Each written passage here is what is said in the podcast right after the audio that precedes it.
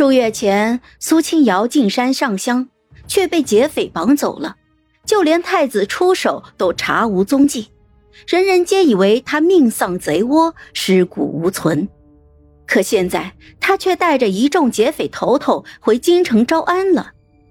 令朝廷头疼数年的匪患，竟然被他一个十六岁的姑娘解决了。上达朝堂，下至市井，无不议论。为什么那些凶神恶煞的劫匪头头会听他的话？哎，为什么青瑶郡主看似弱不禁风，却如此有胆有谋？这世人眼中的千古之谜，被反复重生的我给解开了。因为苏清瑶的手里有一样很逆天的宝物。叫做团宠系统，只要他愿意，他可以让这个世界上的所有人都宠溺他、怜爱他。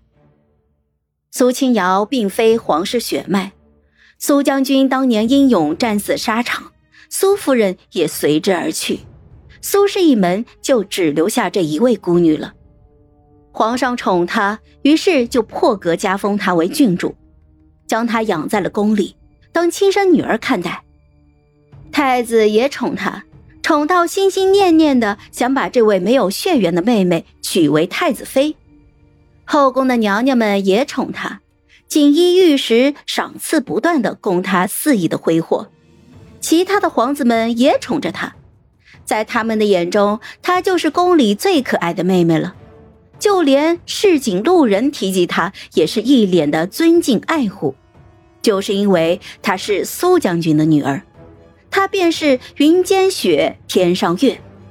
可只有我知道，她不配，她是假的，我才是真的苏清瑶。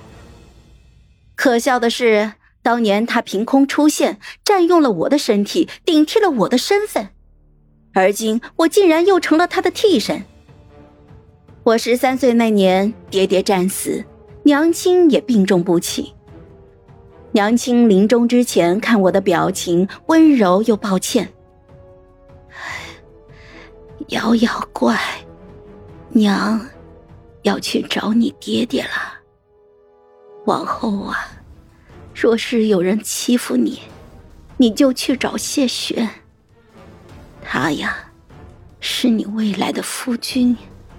他呀，是会保护你的。后来我在娘亲的灵堂前哭闹，我不许他们将娘亲的棺木下葬，甚至想要撬开棺木。